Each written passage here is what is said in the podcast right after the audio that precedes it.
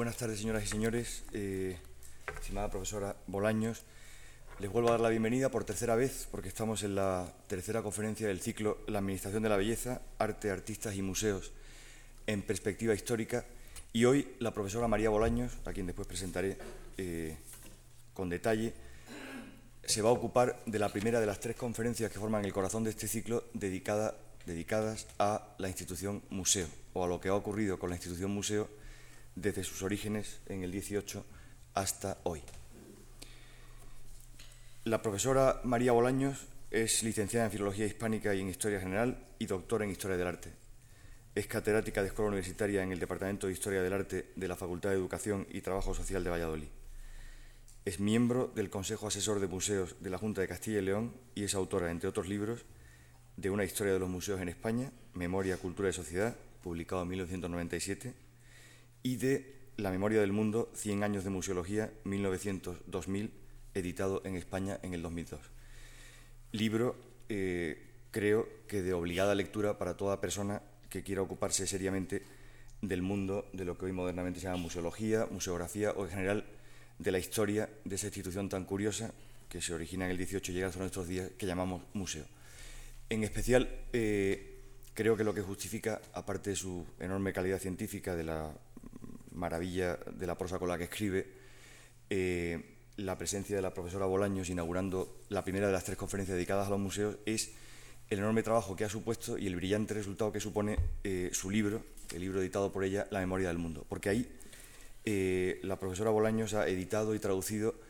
cientos de textos de todas las latitudes, países, lenguas y procedencias relativos al museo. Es un libro en el que uno puede encontrarse textos de Valéry sobre el museo, junto a textos del inventor de la museología alemana, Bode,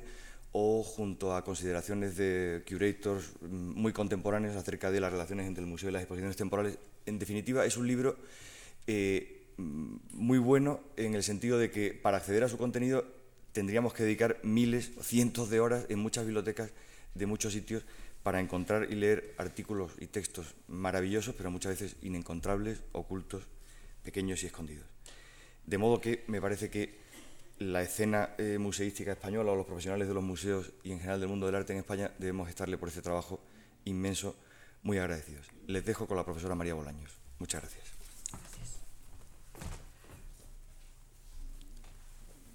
Bueno, pues buenas tardes. Eh, lo primero que quiero hacer es eh, agradecer a la Fundación Juan March y particularmente a, Manuel Fontán la invitación para participar en este ciclo, eh, yo creo que muy bien pensado, sobre eh, un tema que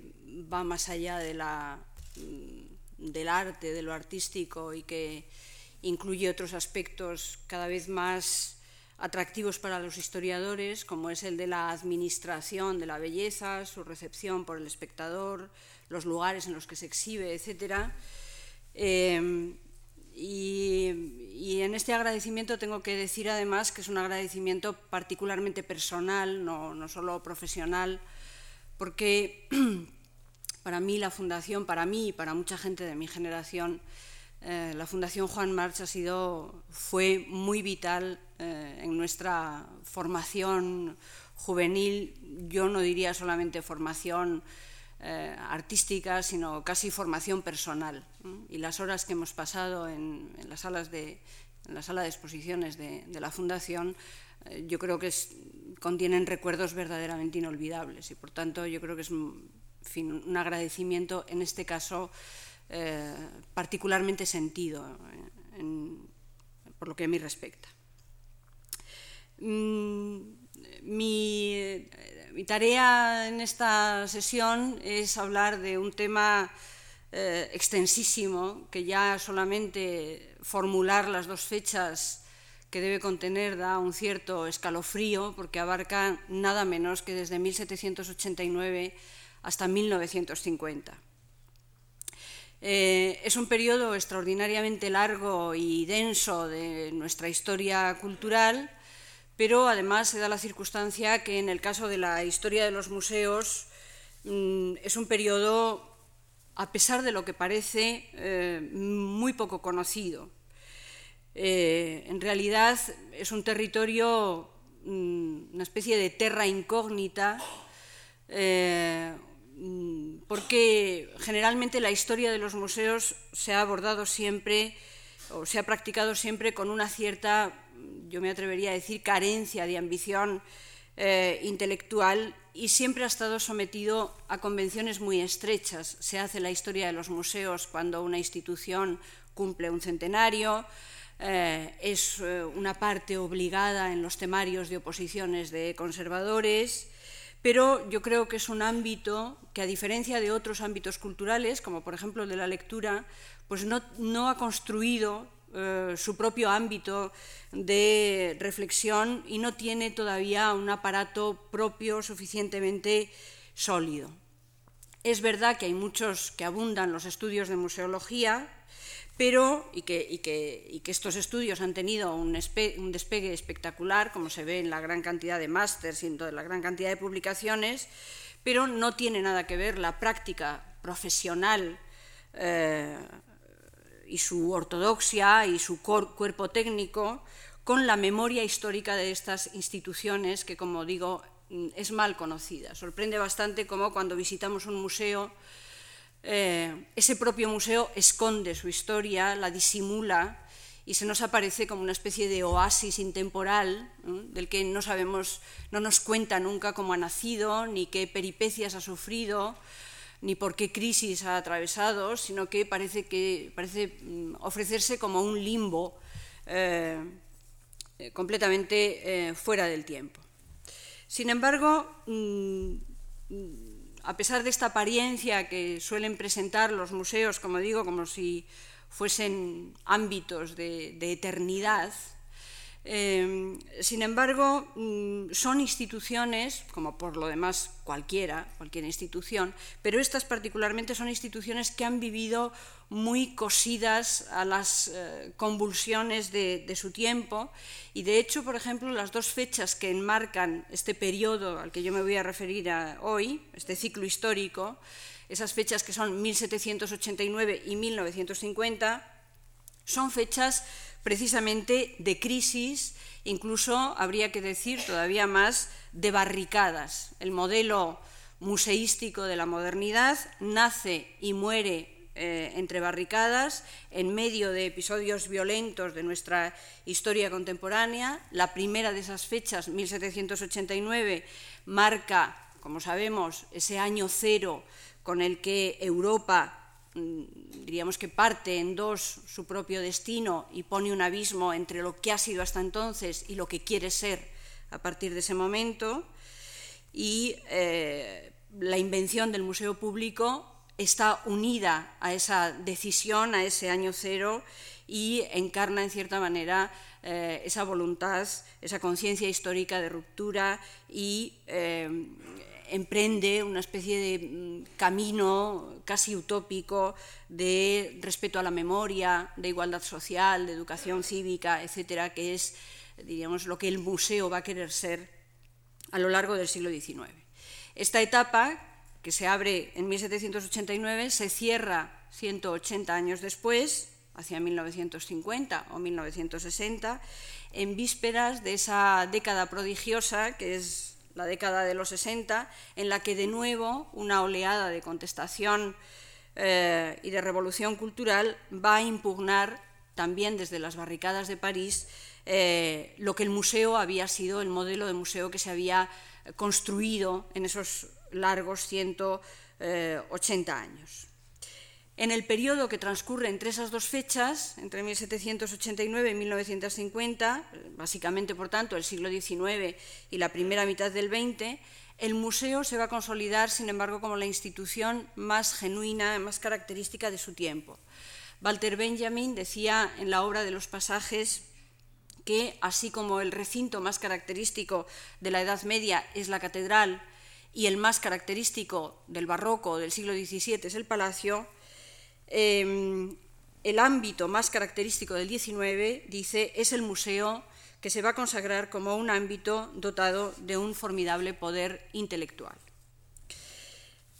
Mm, la génesis de los, museos es una génesis plural que se atiene a por lo menos tres modelos fundacionales distintos que voy a, que voy a describir, pero mm, quiero advertir de antemano que una vez pasado esta primera fase de fundación de, los periodos,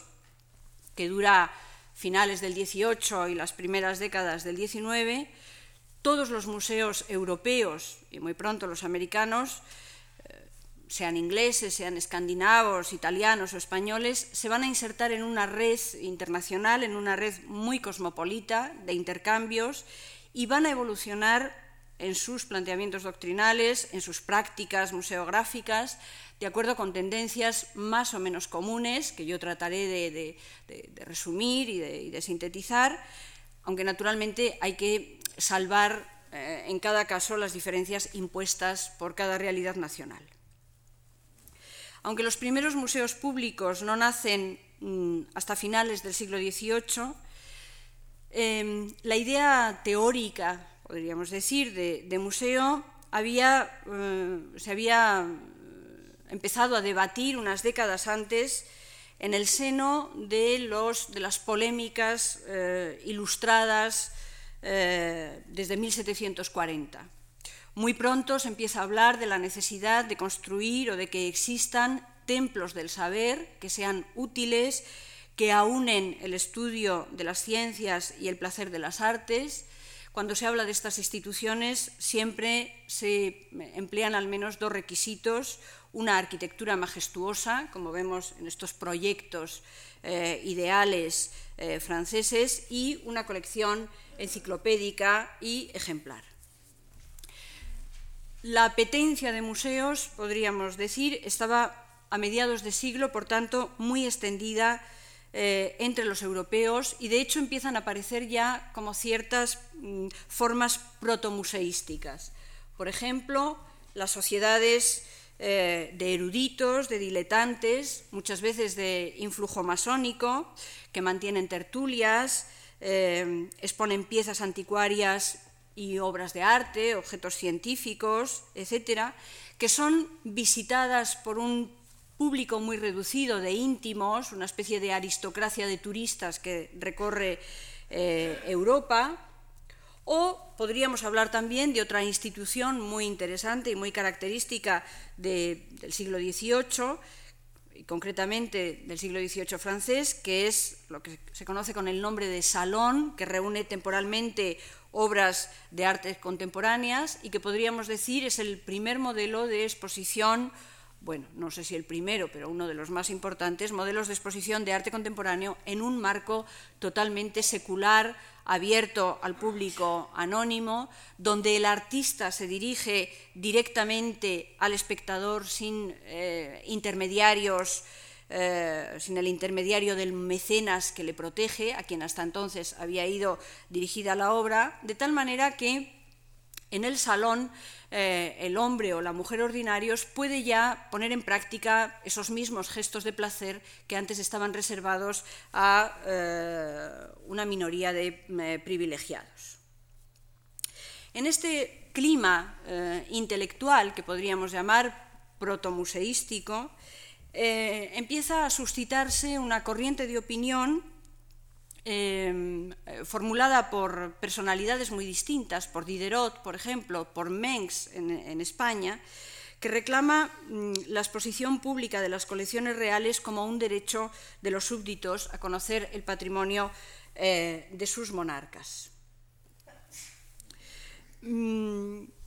y argumentan en favor de esta, de este nuevo, de, esta reclamación, eh, utilizan argumentos de distinto tipo, por ejemplo, hay que evitar que las obras se deterioren en sótanos, eh, es conveniente que los jóvenes artistas, en una época de auge neoclásico, es conveniente que los jóvenes artistas conozcan directamente a los grandes maestros, incluso utilizan también un, un argumento halagador con los monarcas y es, mm, diríamos, la eh, baza de deslumbrar a los extranjeros con las grandezas eh, de la nación. Y es así como nace un primer modelo de, museo público que se va a extender muy pronto por Europa, por distintas cortes principescas, en las que algunos reyes, todavía en el marco del antiguo régimen, el marco del absolutismo, pero dentro de ese reformismo eh, ilustrado que, se practica, eh, que practican eh, algunos príncipes, empiezan a abrir sus colecciones palaciegas a la visita pública durante una serie de días restringidos, sin perder nunca diríamos, la, propiedad sobre esas colecciones. Carlos III, por ejemplo, abre en España su gabinete de historia natural y el jardín botánico. Luis XV expone en el, Palacio de Luxemburgo sus colecciones artísticas. El Papa Clemente XIV eh, expone, aquí tenemos el ejemplo, eh, las imágenes, en el patio del Belvedere, expone sus antigüedades romanas, tratando además con esta operación de convertir a la Iglesia Católica en la heredera legítima de la, Roma antigua. Eh, la última princesa Medici abre la Galería de los Oficios y en Viena también se abre desde 1792 eh, el Belvedere a condición, se dice en el decreto, de que el visitante lleve los zapatos limpios. Esta idea mm, es una idea que se extiende con una rapidez extraordinaria, no solamente por Europa, sino por todo el mundo, y llega a los confines más alejados. Por ejemplo, en Carolina del Sur tenemos este es el, Charleston Museum, que se funda en 1773, el más antiguo de América, y cuya finalidad es evitar que los niños de la ciudad crezcan como salvajes, es tal como se anuncia eh, la apertura del museo. O un grupo de intelectuales holandeses forma en la capital de Indonesia también el primer museo. O se crea en Calcuta o en Ciudad del Cabo, se crean también los primeros eh, museos eh, artísticos hacia 1780, ya muy pronto. Este tipo de, fundaciones de origen eh, principesco, de origen real, eh, se extienden durante las primeras décadas del siglo XIX. A ellas pertenece, por ejemplo, nuestro Museo del Prado, que se abre al público en 1819 como resultado del deseo de Fernando VII, que es un deseo sobre el que muchos historiadores se devanan los sesos tratando de entender por qué un rey que odiaba todo lo que oliese a cultura se decide a abrir un museo pero lo cierto es que se lleva a cabo eh, la apertura de esta galería de pinturas, que va a ser una de las más prestigiosas de Europa desde el principio, que va a tener un atractivo especial, por ejemplo, para los pintores románticos, para Manet, eh, pintores románticos y posrománticos, Manet, para los escritores y poetas también y que, eh, diríamos, eh, está también en la misma línea que otros grandes museos europeos como el Hermitage de San Petersburgo, que es la última gran colección real que se abre al público en Europa ya a mediados del siglo XIX, en 1852.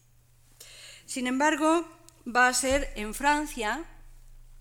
donde se va a superar esta, fórmula de museo como un tesoro principesco abierto a la visita pública,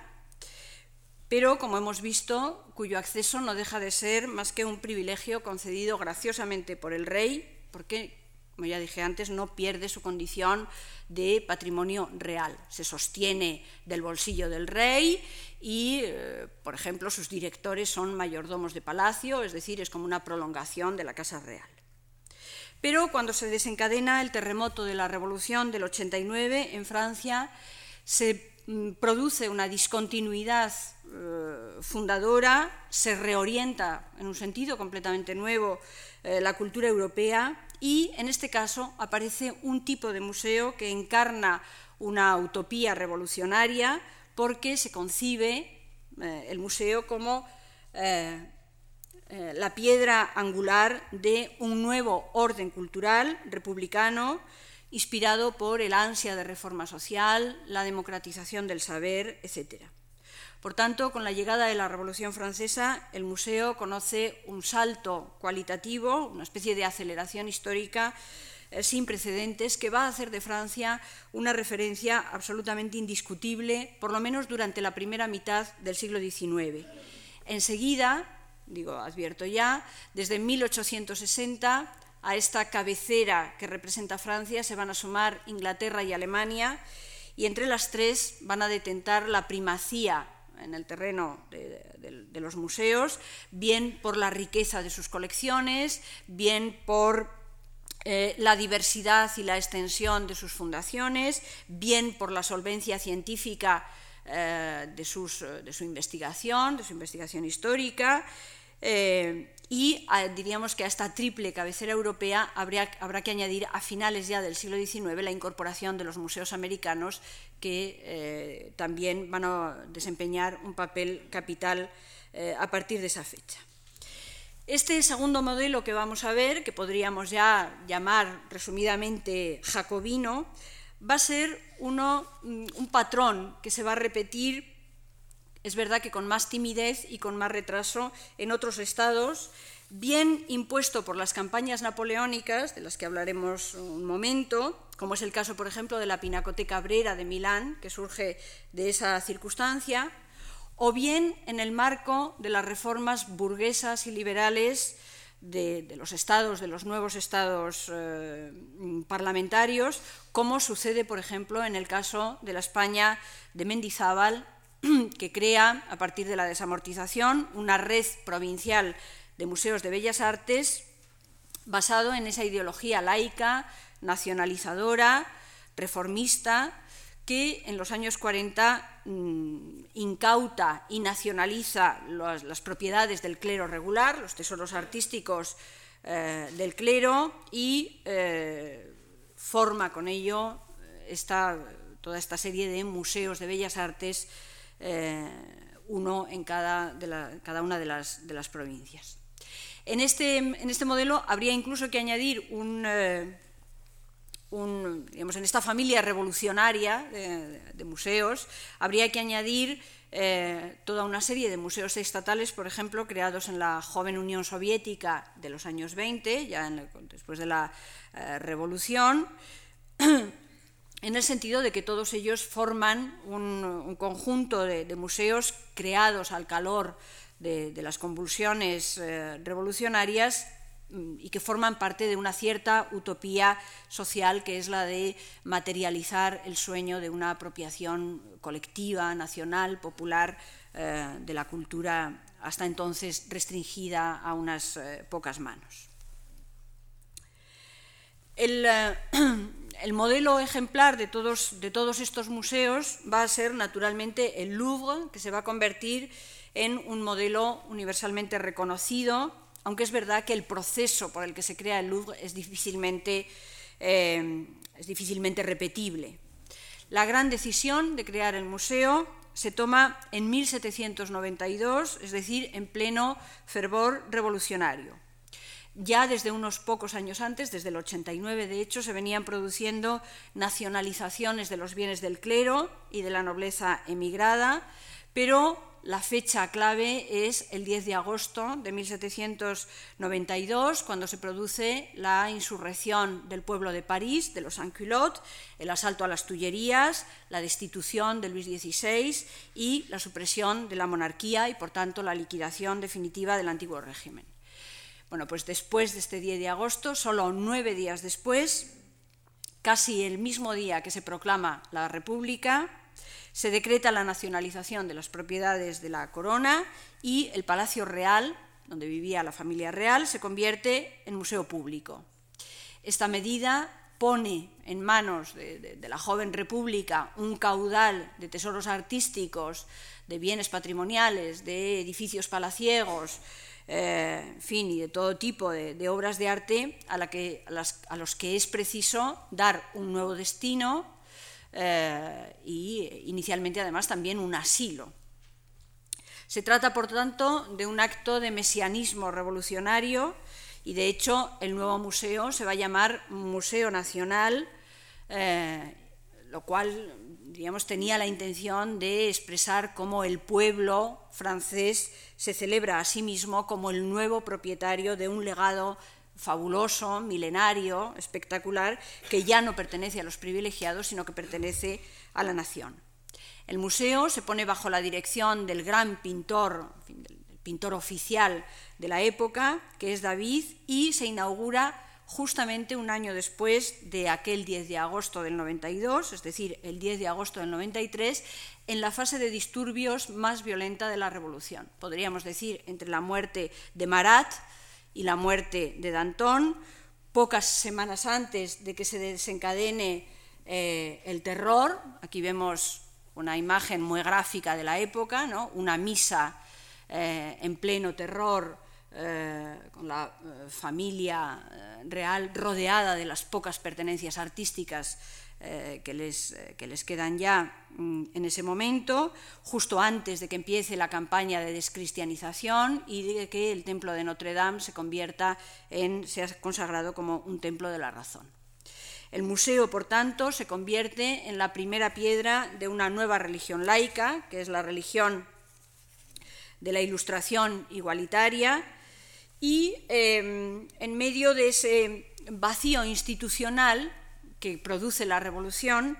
David em, pretende hacer del museo un ideal de transmisión de la belleza sin intermediarios, em, una oportunidad excepcional para mm, prescindir de la autoridad de las academias y para introducir una organización de las artes más libres, es decir, el museo contenía un verdadero programa artístico, político y social a desarrollar. No era, por tanto, un cambio de propietario, sino que sellaba verdaderamente una alianza entre política y museo, de la que eran muy conscientes los dirigentes del momento. Por ejemplo, el ministro del Interior dice esta preciosa reunión, refiriéndose al Louvre, esta preciosa reunión de riquezas nacionales tiene por meta la gloria o mejor la estabilidad de la República, porque no habrá, continúa, gobierno libre que se atreva en adelante a subsistir sin las luces. Eh, en sus inicios, por tanto, el museo va a estar ligado a esta política de la República burguesa empeñada en formar ciudadanos democráticos modernos. Es verdad que eh, cuando el museo supere esta primera fase que podríamos decir de infancia jacobina e incluso la segunda fase de la adolescencia napoleónica eh, y llegue la restauración,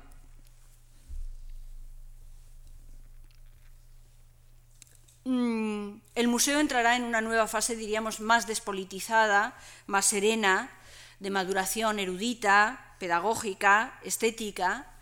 pero eh, no dejará de ser nunca considerado como una cuestión de Estado y como una máquina de propaganda política de una eficacia extraordinaria. Bueno, no, no, no, quiero seguir más adelante sin recordar la aparición por estas, en estas mismas décadas contemporáneamente de un tercer modelo de museo junto a las colecciones principescas y a las derivadas de las, de las confiscaciones revolucionarias, que es una tradición nacional mm, encarnada sobre todo por los museos ingleses, que responde a lo que se llama, a lo que algunos historiadores han llamado el modelo evergético, para referirse a aquellos benefactores públicos que en la antigua Roma pagaban los espectáculos públicos, los espectáculos de circo, los evergetas. Es decir, es un tipo de museo financiado con caudales privados por un mecenas, por un patrocinador,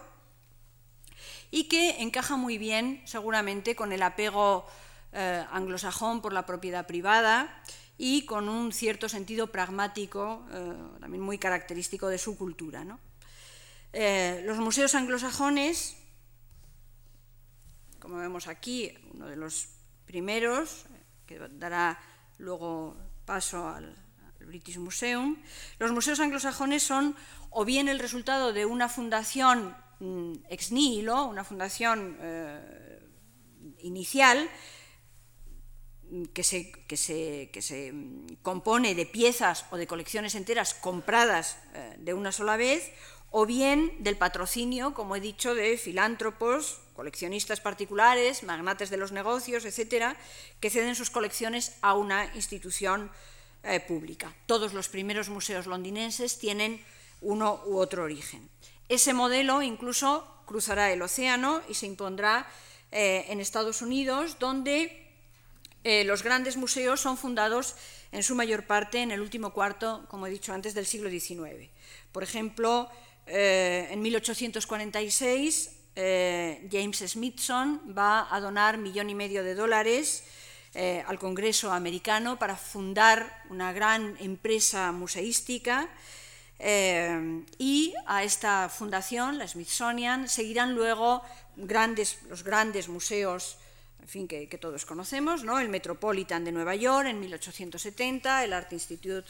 eh, de Chicago, el Museo de Bellas Artes eh, de Boston, etcétera, museos que siguen, con independencia de cuál sea su origen, más o menos los parámetros europeos, porque además, por supuesto, sus riquísimas colecciones, que son impresionantes, eh, son reunidas a expensas de la herencia europea, como sucede, por ejemplo, con ese conjunto de los claustros que el Metropolitan Museum tiene, o algunas de sus eh, posesiones adquiridas eh, en España casi prácticamente regaladas. En todos los casos, en todos estos casos, y con independencia de su origen, eh, todos los museos mm, comparten eh, una misma finalidad, que es la de garantizar la salvaguarda de las riquezas artísticas de la nación frente al olvido, frente a las pérdidas, frente a las ventas fraudulentas, que eran muy frecuentes,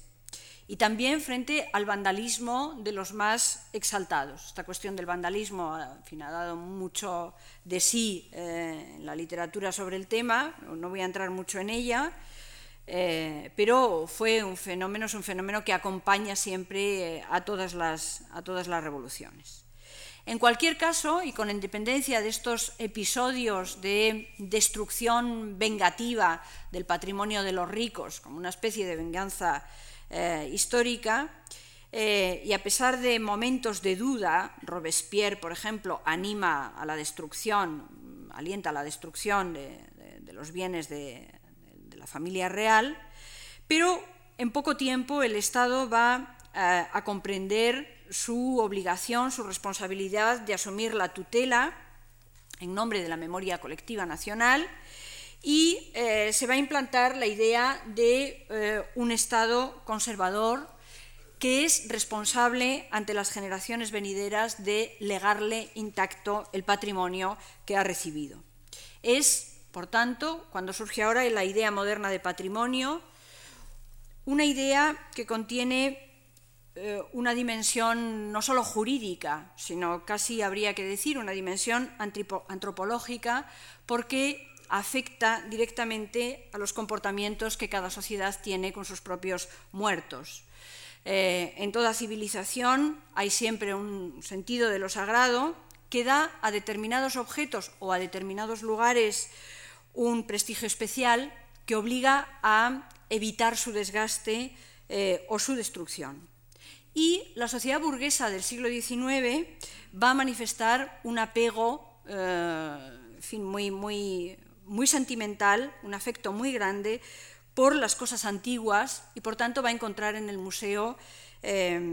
la alternativa ideal a esa desaparición, puesto que efectivamente el estatus de pieza de museo de un objeto es la fase terminal en la biografía de una cosa.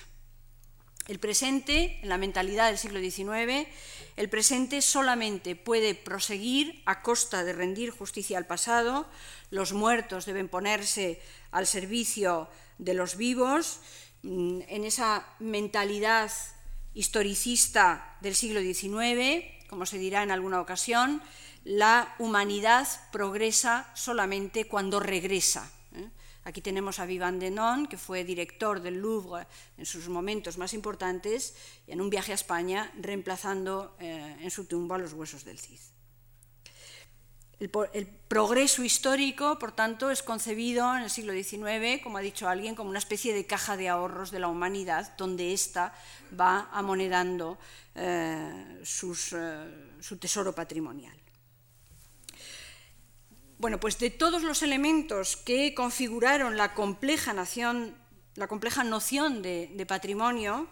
una noción despiadadamente conservadora, como se ha ido demostrando a medida que avanzaba el tiempo,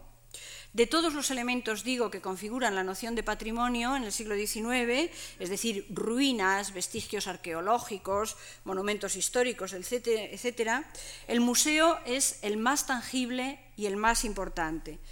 eh, la flor innata de la memoria colectiva, el lugar ideal mm, más convincente de la construcción de la memoria de una nación,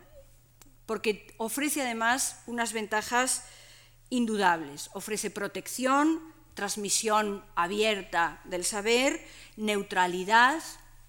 aparente al menos, publicidad, es un lugar de emulación artística, es un lugar de aprendizaje moral, se visita en poco tiempo, está a resguardo de las inclemencias del clima, es decir, tiene toda una serie de ventajas que no tienen otros elementos monumentales.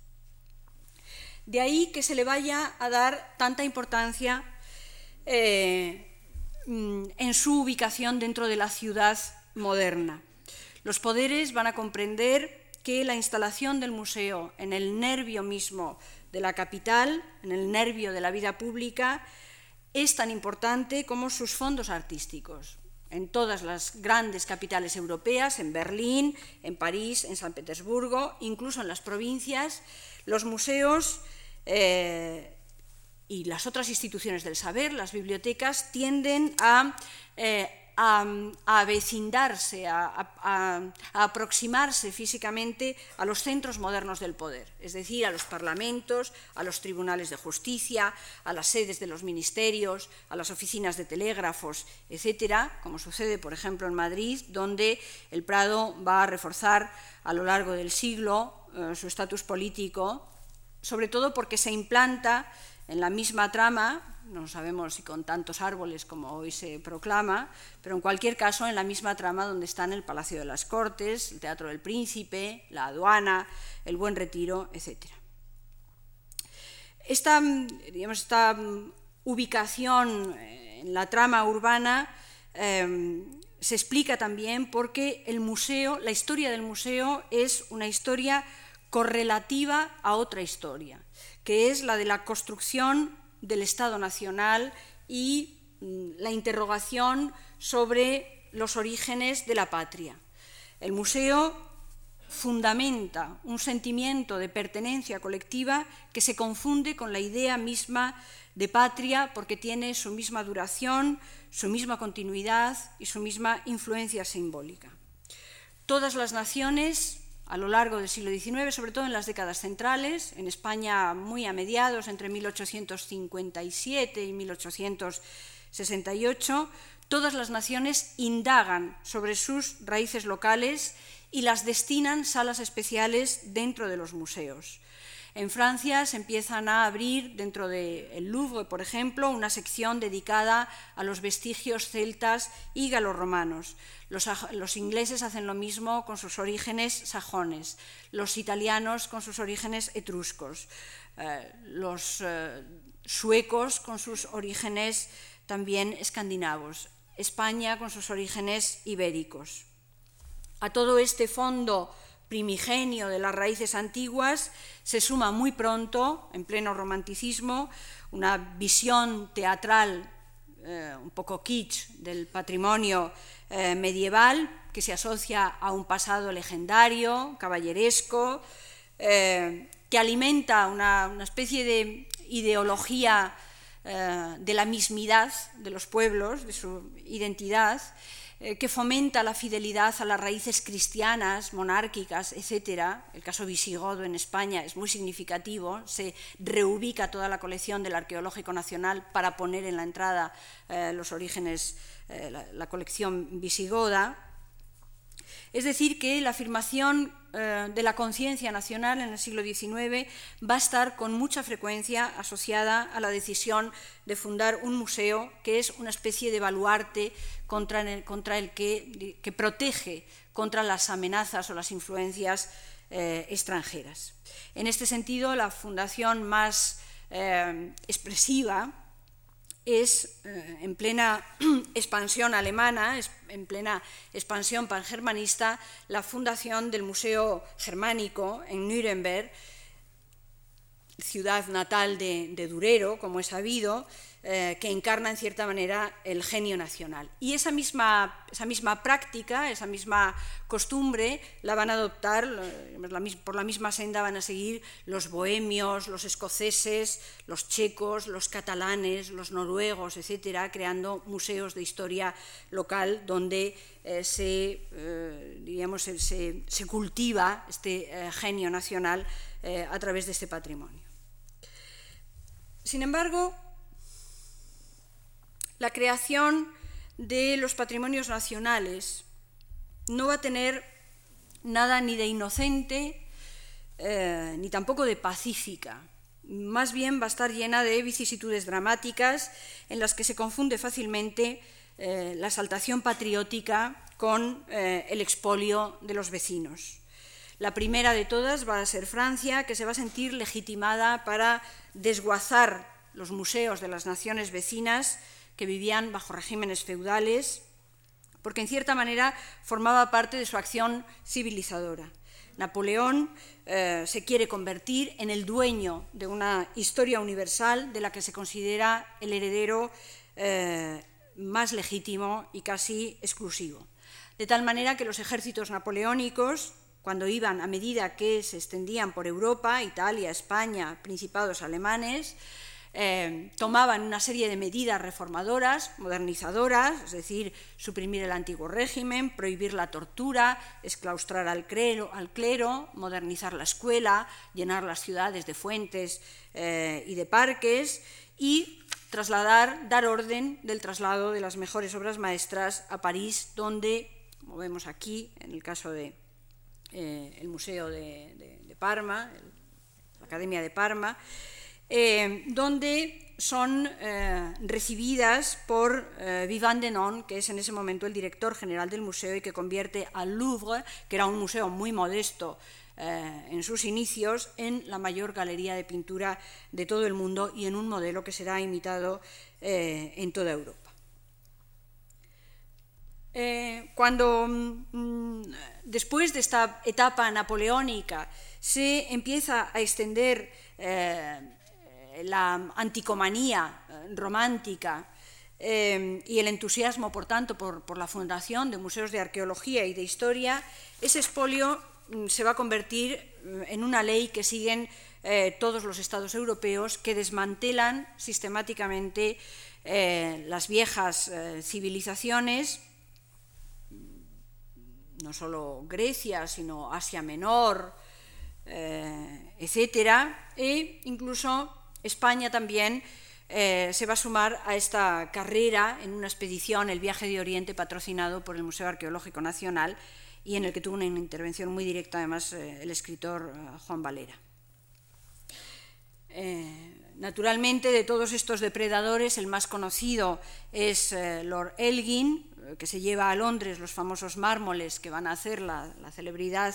eh, del British Museum, pero Elgin no es más que el más famoso, el más célebre de una trama internacional de eruditos, diplomáticos y directores de museos que trafican eh, con obras de arte, que contratan agentes que espían a los embajadores eh, y a los cónsules, que traen y llevan por el mar eh, cajas atiborradas de estatuas y de restos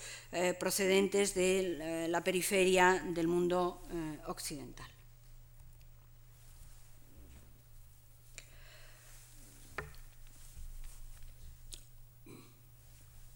El culto al patrimonio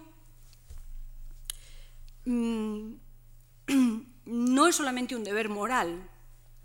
no es solamente una responsabilidad política, sino que va a exigir además también un aparato científico que asegure la conservación. Hay que inventariar, restaurar, catalogar, ordenar la puesta en exposición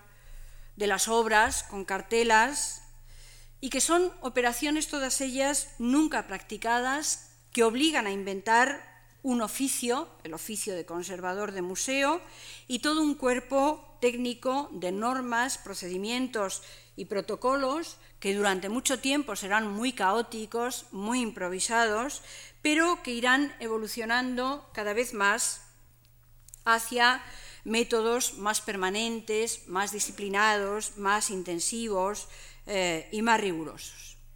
Aquí, eh, sin ninguna duda, hay que eh, hacer un pequeño hueco a una gran figura. Si Vivant Denon es el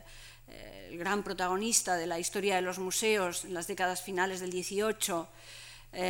hay una figura alemana que detenta un papel absolutamente protagonista, que es Wilhelm Bode, director de las colecciones estatales prusianas durante mucho tiempo y una, podríamos decir que la primera autoridad mundial eh, en su campo.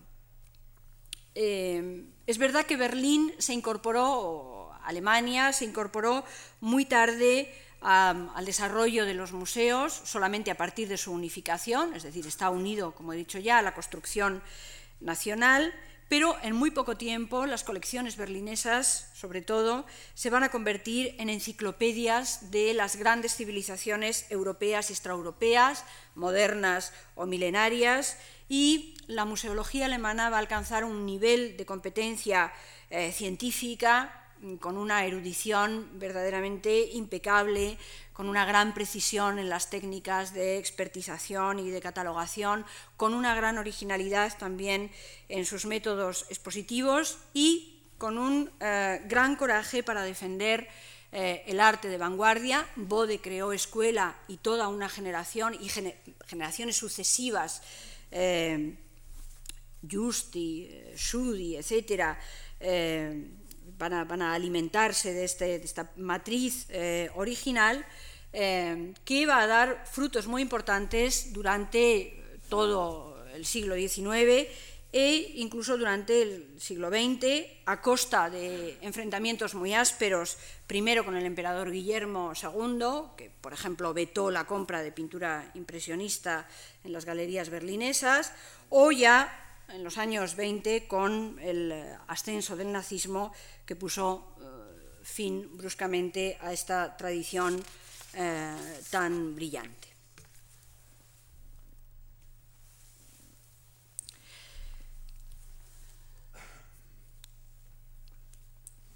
Pero la función del museo no es solamente asegurar eh, la conservación de,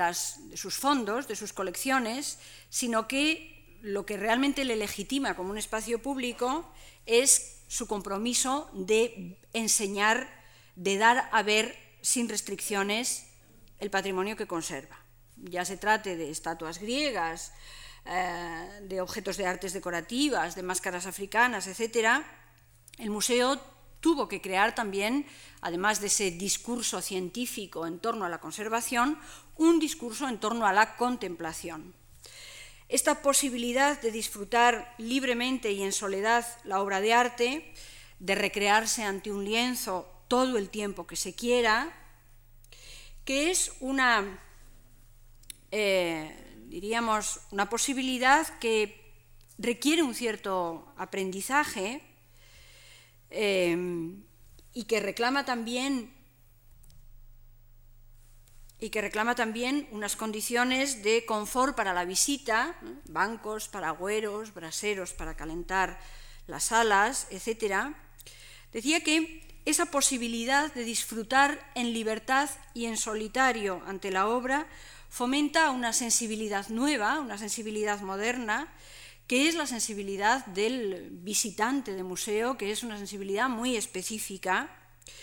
eh, porque exige poner en juego todos los resortes del gusto personal y, em, diríamos, eh, desarrollar libremente un criterio eh, que no se supedita a mm, ninguna autoridad, que se ejerce con una libertad total. El espectador observa, mira, se irrita, desconfía, duda y muestra curiosidad o indiferencia, apoyado, es verdad, en una literatura de catálogos que se convierten no solamente en un instrumento de explicación, sino también, esto no deja de ser importante, en un recuerdo personal de la visita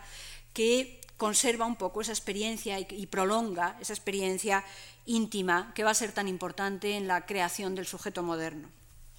El museo, por tanto, va a ser decisivo en los nuevos hábitos culturales porque fomenta una experiencia solitaria e introspectiva de ahondamiento en el yo, em,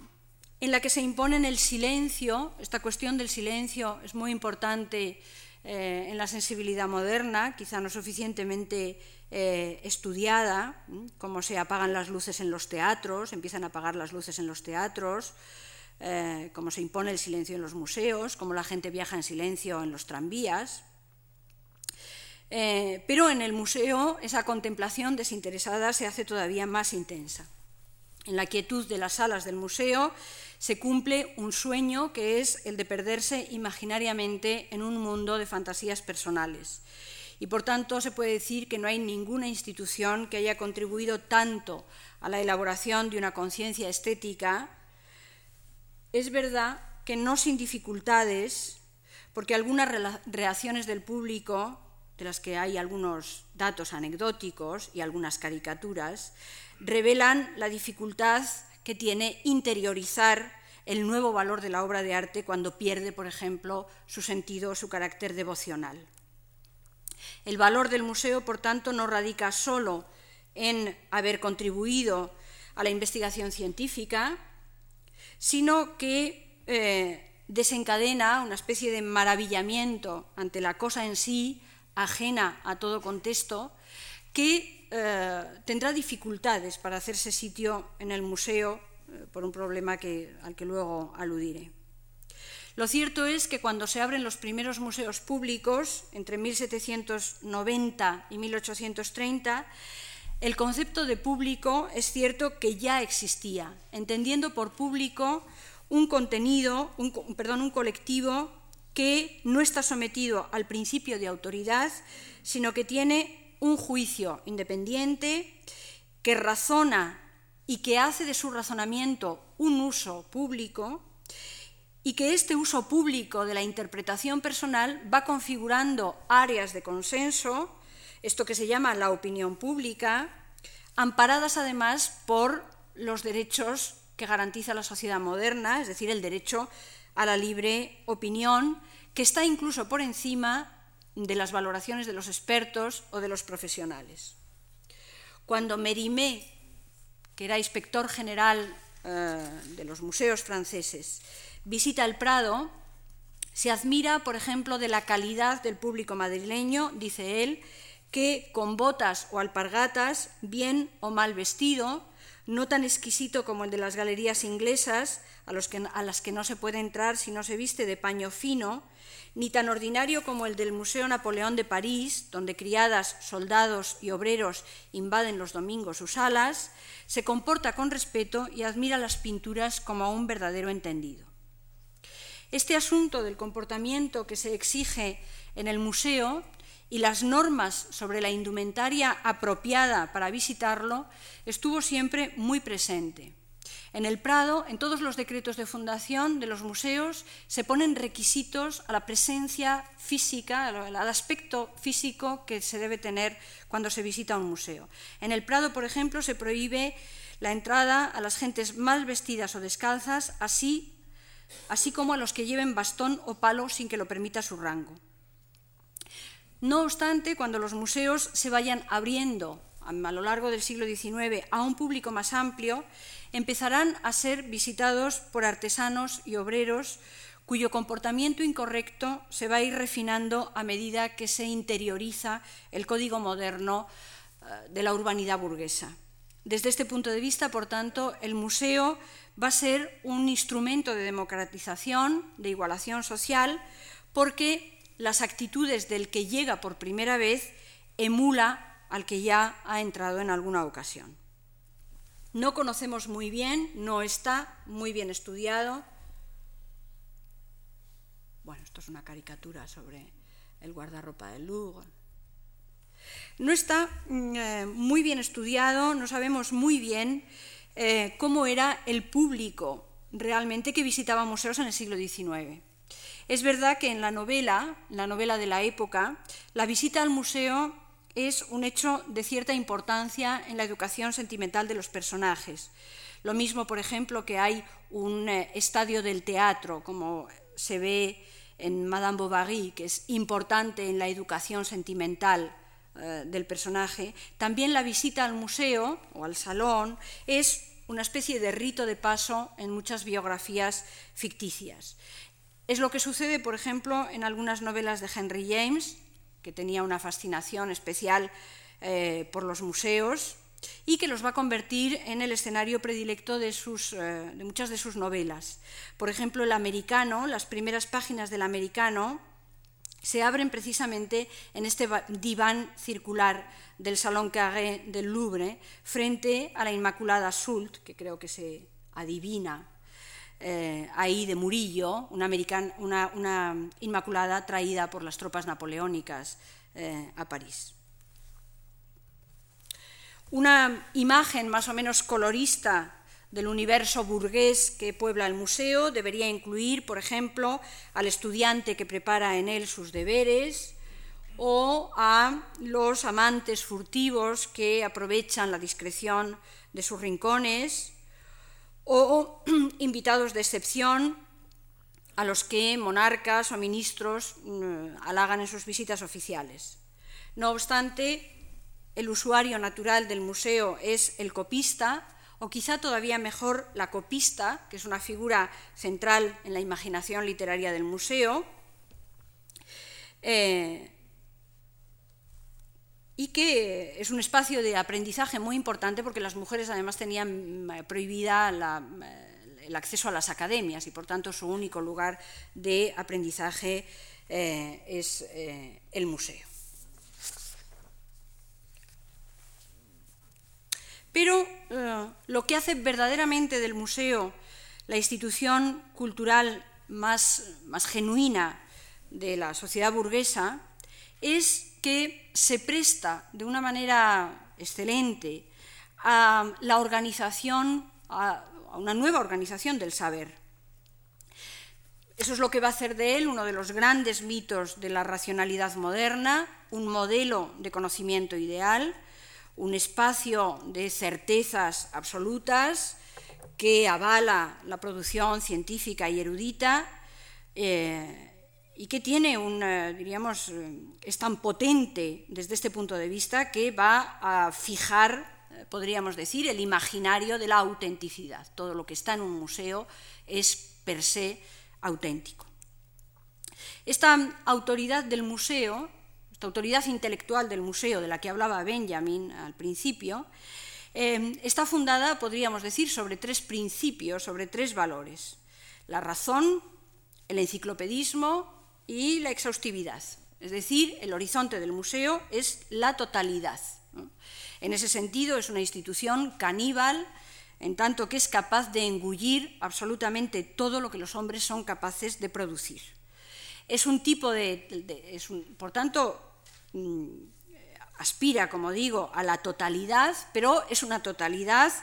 eh, ordenada, en el museo moderno no hay conocimiento, sino hay sistema. Y eh, esto se pone muy de manifiesto en los primeros gabinetes científicos, ¿eh? donde cualquier elemento de la naturaleza aparece, como vemos en este caso ya, perfectamente eh, encuadrado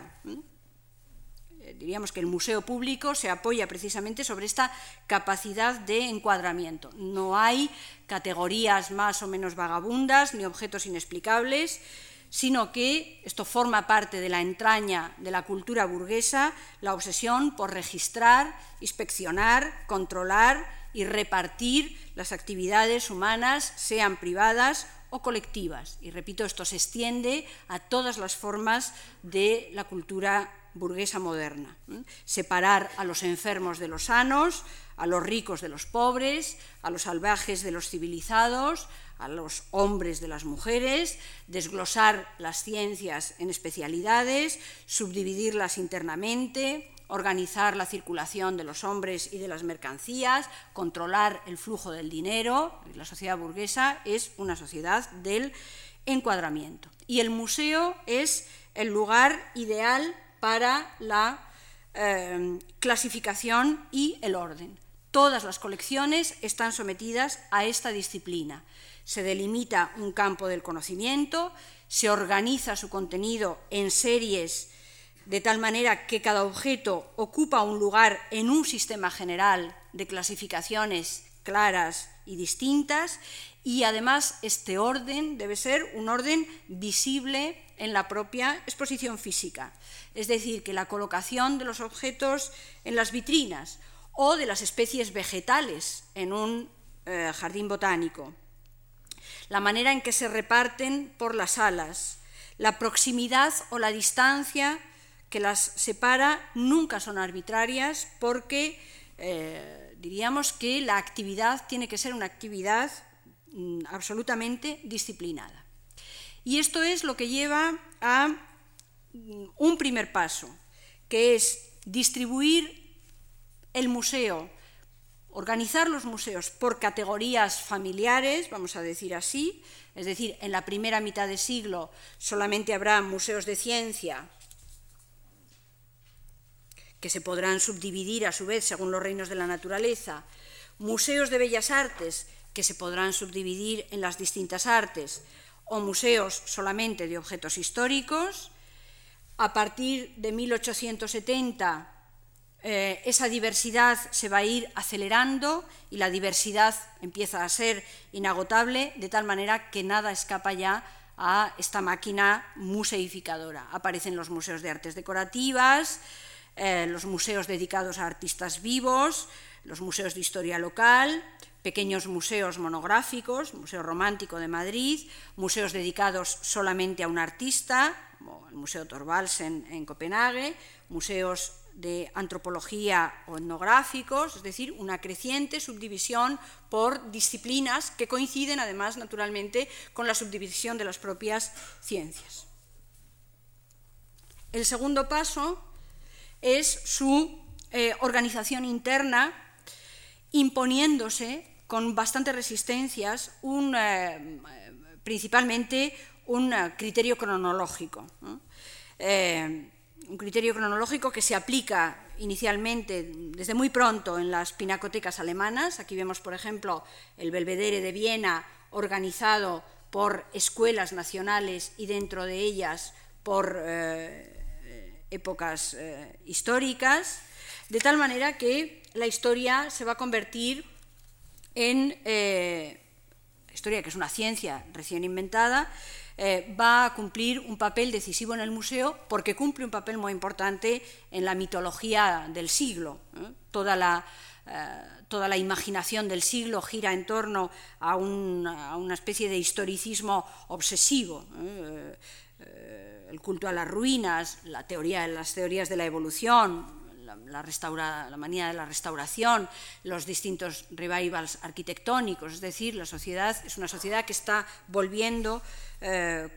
continuamente sobre el pasado en el que encuentra además la máxima autoridad y la máxima eh, cantidad del saber. Y por tanto, el museo no es más que eh, la expresión de esta sensibilidad hacia el tiempo. Por eso se va a convertir en el apoyo eh, más firme en la elaboración de la historia del arte. La historia del arte como disciplina no se concibe sin el apoyo del museo porque es el museo el que asigna a cada obra un lugar eh, en la historia, el que la inscribe en un antes y en un después, la que la integra a cada obra en una trama de discípulos, maestros, precursores, antecedentes, etc. Es decir, la que une a cada obra, la inscribe a cada obra de arte en una trama de siglos, en una, especie de discurso eh, continuista mm, y eh, histórico. De tal manera que el museo se va a convertir, este será uno de sus principales fracasos en más tarde, en los años 60, se va a convertir en un espacio de eh, demostración. Por esa razón también, por esa razón también, la arquitectura ideal eh, del Museo Decimonónico es la galería a la que se atienen muchos, eh, muchas construcciones modernas, nuestro Museo del Prado, porque la galería estructura longitudinal, traduce de una manera ideal ese decurso del tiempo, esa flecha imparable de la historia, de manera que recorrer un museo a lo largo de una galería significa también recorrer la historia del arte de siglo en siglo, de manera que a medida que uno pasea va también viajando eh, por la historia. Bueno, ese historicismo eh, tuvo eh, dos repercusiones que tienen cierta curiosidad y que menciono brevemente porque son muy significativas del modelo. La primera de las repercusiones es que impone una práctica que va a ser bastante pintoresca, eh, que a nosotros, a nuestra sensibilidad moderna, repugna un poco, que es la de, para completar épocas, escuelas para rellenar lagunas, los conservadores de los museos no dudan en adquirir copias que suplanten a los originales que faltan, porque es más importante que esté la serie completa que tener una buena colección de obras maestras. Por tanto, diríamos que importa más la obra de arte como objeto de conocimiento a costa de su eh, falsedad. De hecho, va a haber talleres dedicados a suministrar copias eh, a los museos. Por ejemplo, la Madonna Sistina de Rafael en la Galería de Dresde va a, inflamar la imaginación alemana eh, casi como ninguna otra obra de arte. ¿Eh? Thomas Mann dirá que, es, que será su principal experiencia pictórica. Heidegger también hablará de esta obra en unos términos eh, casi como insustituibles y por tanto todos los museos alemanes tendrán, como vemos en este caso, en Potsdam, eh, su copia de eh, la obra de Rafael. El segundo de los efectos concierne, la segunda de las consecuencias de esta exhaustividad y este afán enciclopédico, concierne a la presentación de las colecciones. Porque con el tiempo, naturalmente, las salas cada vez se fueron viendo eh, más abigarradas, más repletas de obras de arte. En parte esto deriva de esa asociación que ya habíamos visto entre museo y derechos del ciudadano, es decir, que el derecho de todos al disfrute de todo implica la obligación de exponerlo todo. Y por tanto, eh, la consecuencia va a ser una acumulación asfixiante eh, donde las paredes de los museos pues son un tapiz continuo de, lienzos, como vemos en este ejemplo, ¿no? donde marco contra marco pues, eh, ocupan de arriba abajo, desde el zócalo hasta la cornisa, eh, lo que obliga, por ejemplo, el director del Prado tiene que comprar en 1822 un anteojo para que los visitantes puedan ver los cuadros que están colocados en, las, zonas más, altas eh, de las paredes. De tal manera que eh, podría decirse que a pesar de este deseo de, demostrar, nunca la contemplación de las obras fue tan difícil. Eh, un, visitante del Louvre dirá eh, en uno de los hacia mediados de siglo que hacen falta la paciencia de un ángel y los ojos de un lince para distinguir los cuadros colocados en sus salones. De tal manera que con el paso de los años las salas de las exposiciones, las salas de exposición, perdón, se fueron volviendo cada vez más agobiantes, superpobladas por centenares de piezas, creando problemas verdaderamente graves eh, a los museos. Cuando llegan, por ejemplo, a Londres a mediados de siglo al British Museum una serie de obras que proceden del, eh, mausoleo de Alicarnaso,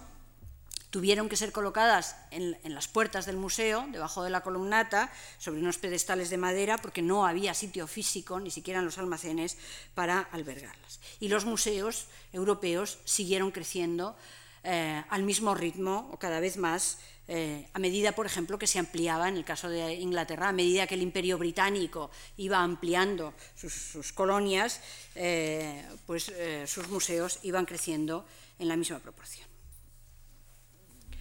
Cuando llegó el siglo XX, ya con esto quiero terminar, los museos habían crecido de una manera espectacular y contenían un patrimonio tan caudaloso que resultaban absolutamente asfixiantes y lastraban eh, su actividad.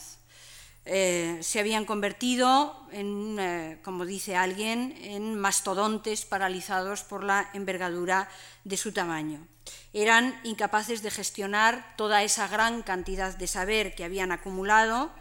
y sobrevivían, en cierta manera, muchos de ellos abrumados por edificios inadecuados, falta de espacio, falta de presupuesto, un caos jurídico por, la propia evolución de la institución, cada vez un aislamiento social mayor, eh, una museografía anticuada, cada vez más obsoleta, etc. Y además, los, podríamos decir que los modelos intelectuales que, que, lo habían inspirado, que habían dado consistencia a este modelo, también estaban en crisis. Estaba en crisis la mentalidad colonial, el modelo positivista de las ciencias sociales, este culto obsesivo por el pasado y además la sensibilidad y el gusto habían empezado a cambiar de una manera, eh, habían dado un viraje eh, extraordinario, hasta el punto de que eh, desde comienzos del siglo XX se empieza a despertar una especie de incomodidad frente al museo, un lugar gélido, eh, que solo practica el memorismo, que está concebido autoritariamente, que prohíbe fumar, tocar, llevar bastón, hablar en voz alta. Es decir, que es eh, un museo contrario completamente eh, al placer. Empieza a producirse una inadecuación entre el nuevo gusto, la nueva sensibilidad del, del siglo XX y el museo heredado las generaciones más jóvenes empiezan a sentir una cierta necesidad de olvido, de cortar con la tradición, con un pasado absolutamente asfixiante. Eh, la tradición, dice Nietzsche, es un fardo pesado y oscuro que dobla nuestra espalda y nos impide eh, mirar eh, hacia el futuro. Y aunque es verdad que Em, este sentimiento de museofobia que surge en los años 20 va a permitir ciertas, em, ciertas tímidas reformas eh, en algunos eh, experimentos. Estos, sin embargo, son eh, episódicos y muy, muy marginales. Eh, encontramos pequeñas reformas de eh, distinto tipo, pues no sé, desde un museo nórdico que pone luz eléctrica para que pueda ser visitado por la tarde, algún director de museo, por ejemplo, se arriesga a comprar una obra de Picasso. Picasso en España, por ejemplo, ningún museo compró excepción del Guernica para la exposición del 37, ningún museo llegó nunca a comprar eh, una obra de Picasso. Los museos americanos eh, que van un poco a la cabecera en este sentido de acercarse a la sociedad empiezan a crear clubes infantiles, por ejemplo. Em, una pequeña comunidad de conservadores eh, con una visión más a largo plazo, funda una comunidad internacional y crea eh, esta revista, Museion. E incluso aparecen ciertos personajes que van a ser importantísimos en el, siglo, en el futuro del museo en el siglo XX, como, como Rivière, un personaje muy fascinante que daría para, para, para toda una, una, conferencia muy próximo al mundo de, de la música, al que vemos aquí con, Josephine Baker, porque es el momento de la moda negra eh, en París. Y eh, desde luego tampoco mm, hay que olvidar en, esta transición eh, de los años 20, en este periodo de entreguerras, no hay que olvidar ni mucho menos, porque va a ser luego muy importante a lo largo de todo el siglo, la influencia de la vanguardia, que es muy combativa y muy brillante en sus propuestas museográficas. Eh, el arte de vanguardia entendió muy pronto, desde comienzo de siglo, que el modo de colgar un cuadro era decisivo para entenderlo. Y por tanto van a desarrollar, podríamos decir, una actividad paramuseística o paralela a la de los museos eh, oficiales, que va desde la creación de sus propias eh, exposiciones, como hemos visto en el caso de la exposición Dada, que acabamos de pasar, hasta experimentos mucho más consistentes como la colaboración de Lisitsky, de los más importantes constructivistas soviéticos, en el Museo Provincial, en un museo de bellas artes convencional eh, de una pequeña ciudad alemana, eh, que presenta la colección moderna del museo en eh, una sala y que va a ser un hito histórico en la museografía moderna, porque además representa la entrada de la vanguardia, diríamos, seriamente en la institución. Naturalmente, eh, todas estas experiencias van a culminar en 1929 con la fundación del MoMA, que inaugura una nueva era, primero porque enfoca sus exposiciones, sus fondos, sus colecciones, por primera vez de una manera multidisciplinar, no solamente un museo de pintura, es un museo también de diseño, fotografía, arquitectura, cine, eh, etcétera, y también porque es el primero, el primer museo uno de los primeros, que escenifica una museografía mucho más neutra, más desahogada, más purista, eh, hecha, pues como vemos aquí, ¿no? muros desornamentados, lienzos enmarcados con un bastidor muy sencillo, eh, vitrinas lisas y metálicas para las esculturas, una manera de colgar los cuadros sin cambios de escala, eh, muy separados entre sí y todos a, una altura, a la altura de la vista, y por tanto, diríamos, se va a convertir desde luego en una referencia eh, para el futuro.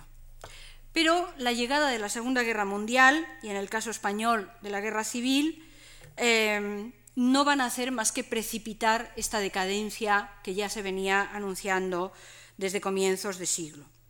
Cuando terminaron ambos dramas, en 1900, la década de los 40, en 1945-50, la sensación de que el museo era el símbolo de una concepción anacrónica se iba a ver todavía más reforzada por las condiciones en las que vivían estas instituciones europeas muy dañadas por los destrozos ocasionados por las guerras. Casi todos ellos vivían abandonados, abrumados por todo tipo de dificultades y cada vez menos amados. Los museos alemanes estaban en quiebra y su reparación avanzaba con una gran lentitud. Los de Europa Oriental no tenían recursos ni para restaurar las obras y en España la censura, el revanchismo cultural y el aislamiento internacional dejó a los museos en un abandono totalmente paralizante. En el resto de Europa,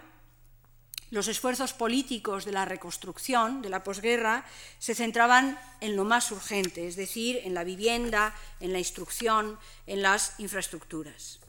En general, se extiende en los años 50 un sentimiento de desorientación y de desamparo, de futuro negro, que revela hasta qué punto la institución ha sido dejada al margen y en un segundo plano en la reorganización de la sociedad posbélica.